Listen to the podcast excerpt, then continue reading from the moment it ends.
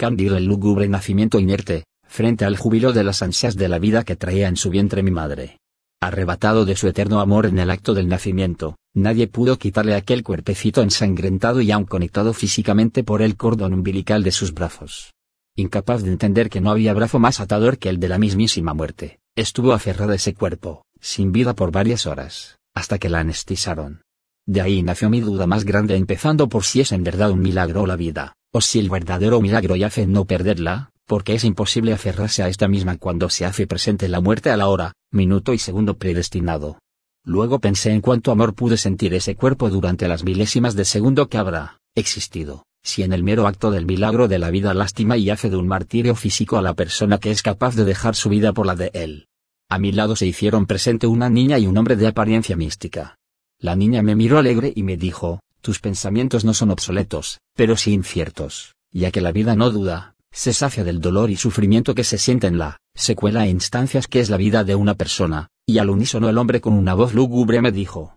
la muerte siempre duda, ya que ésta se sacia del amor que tienden a sentir las personas por ellas mismas, animales, objetos y hasta por otras personas. En ese instante el hombre tocó mi hombro y me dijo ¿sientes eso? Este es el amor que siente tu madre por ti, y en un flashback me llevó, al mero momento que se estaba dando el parto, y me dijo, tócala y sentirás lo mismo que ella, con miedo a desmayarme del dolor toqué a mi madre y lo único que sentí fue amor, la necesidad de tener a ese niño en mis brazos, sin interesarme absolutamente nada más. Luego de eso me dijo, yo soy quien ama más que nadie a la vida, por ende cuido con amor lo que está a punto de sucumbir por la eternidad. La niña con una sonrisa me tocó en el hombro y me dijo, pero mira sientes ese dolor, ese es el desgarrador sentimiento de pérdida que perdurará en tu madre, y en un flash, for, Ward me llevó diez años después y pude ver a mamá sentada en una silla, pero no era ella, estaba vacía, y con una sonrisa cínica la niña me dijo, tu madre no te amaba verdaderamente, su amor era ciego y, el amor ciego no es verdaderamente amor, el amor, también significa dejar partir a quienes amamos por más dolor que genere esto, ella aún sufre por ese fatídico día, aunque esa es su elección, porque el dolor es inevitable.